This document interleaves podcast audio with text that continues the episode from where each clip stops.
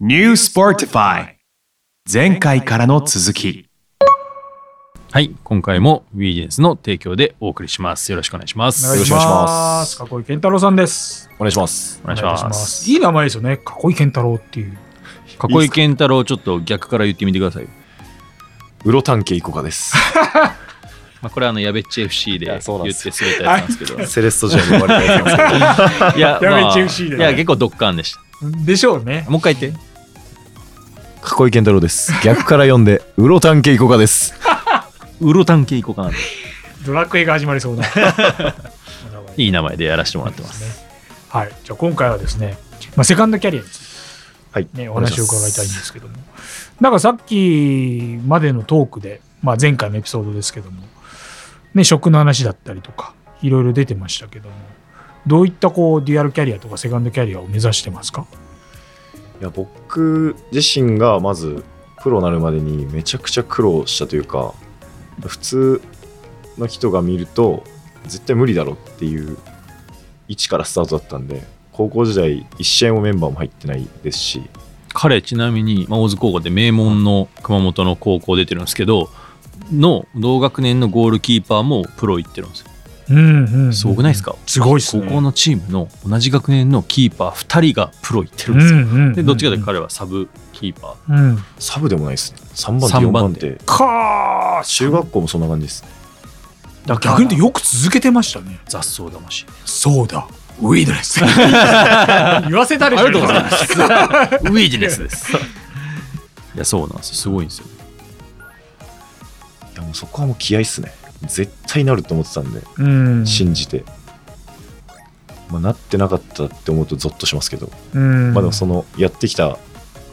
のは本当良かったかなっていう、うんその過程うんはうんうんサッカーだけじゃなくてちゃんとこう努力して続けるっていうのは良かったかなとかやって、まあ、ただその僕はその運とかもあってプロになれましたけどこうスクールとか参加して、まあ、一緒の学校から子供たちが来てて試合出てる子出てない子で僕から見るといや出てない子の方が可能性あるじゃんって子もいたりするんですよ。うん僕が指導者じゃないんで僕のただの直感ですけどってなるとそのまま行っちゃうとこの子諦めるかもしれないじゃないですかうん僕は諦めかなかったですけど同じ状況になる人ってごくわずかでそういう人をこう引き上げたりうん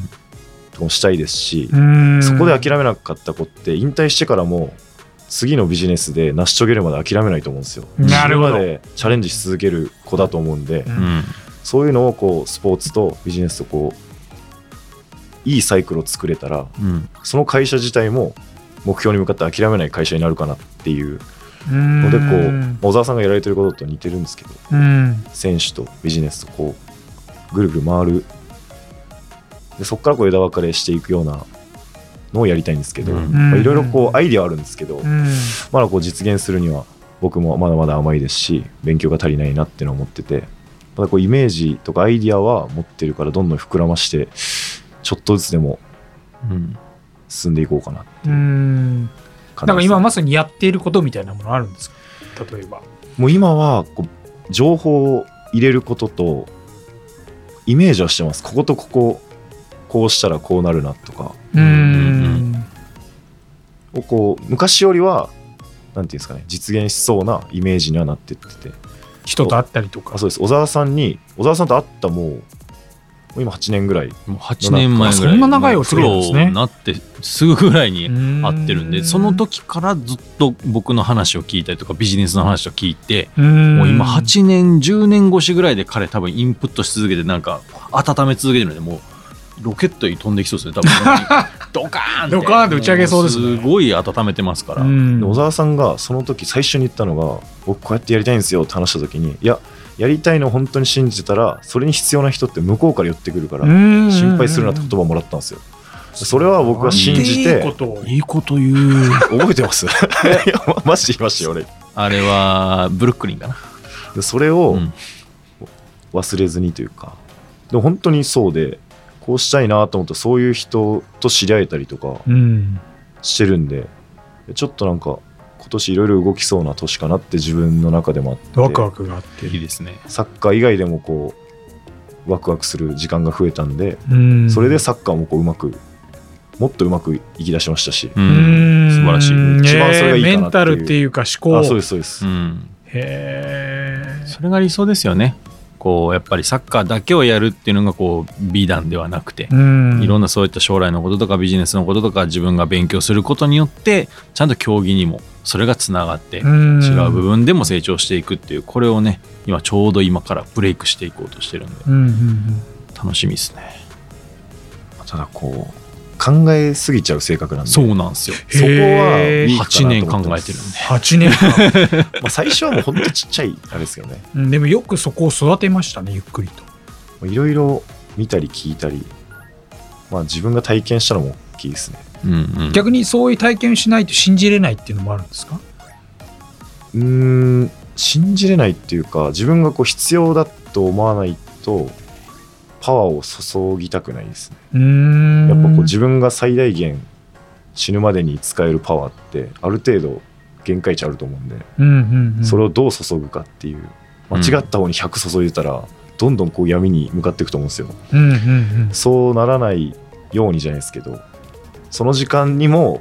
こうくすぶって諦めてる子たちもいると思うんでうんどうにかっていうだから現役のうちにそういうのをできたら一番説得力もありますし、うんすごいでも説得力ありますねいいと思うんでだから本当はこうサッカーずっとやってきたんで引退したらもうサッカーとかスポーツから離れようって思ってたんですけどうんでもせっかくやってきたのにもったいねえなうーんって思うし、せっかくキーパーこうやって極めようとして頑張ってんのにこのキーパーの思考とかをビジネスに活かせないかなとかうんいろいろ今そしたらもう指導者もやりながらでもいいじゃんって思い出したりとか、うーんまあ、あとはこの時間の使い方ですね24時間しかないんで1日、うんそれをどう使っていくかっていうのとかですねまあでも実現できますよ。彼はうんうんうんやっぱもう考えてますしそれこそもうこう嘘なくやりたいタイプなんでうん多分自分で一個一個正解をちゃんと見出してで間違いないなっていうことを多分実行していくタイプなんでもうこんだけ積み重ねてきてますからでそれこそそのねキーパーって特殊なポジションでさっき僕が言ったその人間性高い理論あるじゃないですか。っていうとやっぱりその仕事で活躍する可能性が高いとか、まあもっといろんな可能性出てくると思うんですよ。だから彼がねキーパーも指導すればなんか人間教育までしていって、うんうんうんうんそこから社会で活躍する人材を育てていくみたいうんうんうんうなんビジネスモデルとかできたら、もうすごいキーパーが量産されていくじゃないですか囲井健太郎からなんかそういうのねやってくれるんじゃないのかなって思って確か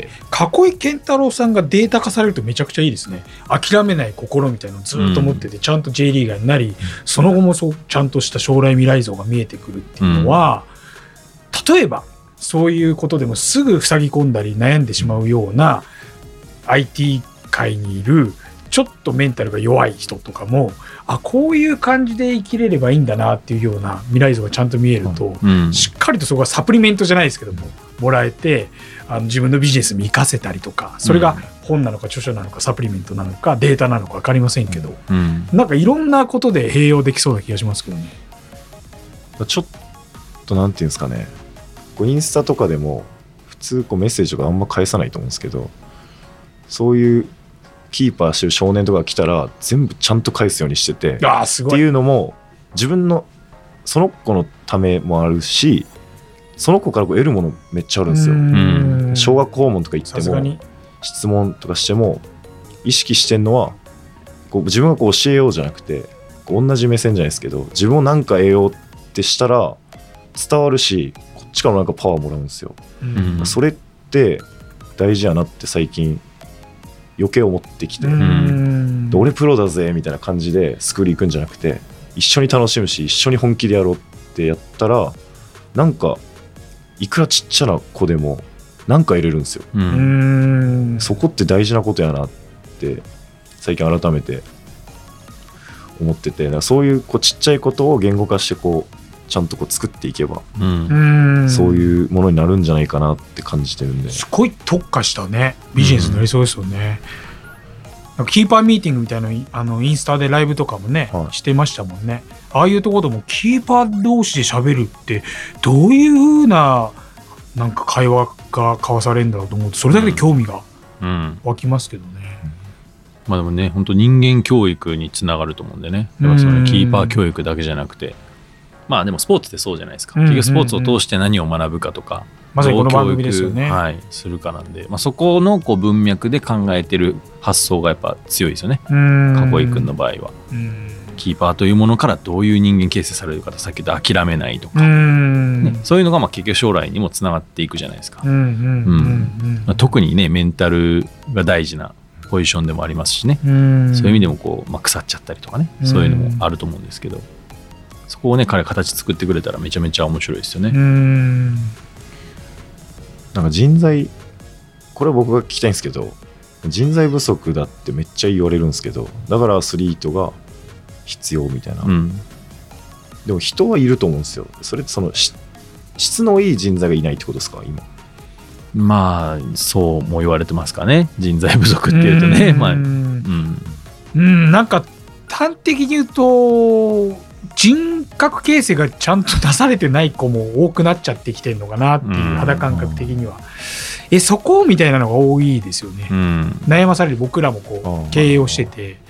なんでこんなことでこう塞ぎ込んじゃったりとかもそうだしもっと上目指そうよって言ってもそこでああついてこなくなっちゃったみたいなとか、あと簡単に言うと裏切られたりとか。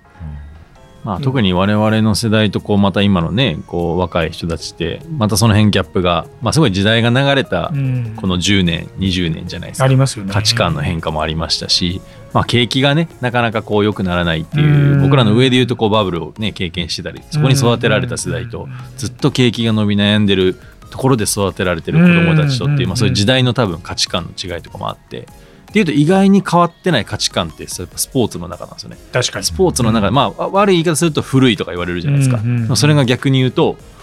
いいものが、まあ、残ってるレガシーとして残ってる部分がスポーツの中にあったりとかするんでそういうアスリート人材が、まあ、重宝されたりとかってするのはうんやっぱそういう要素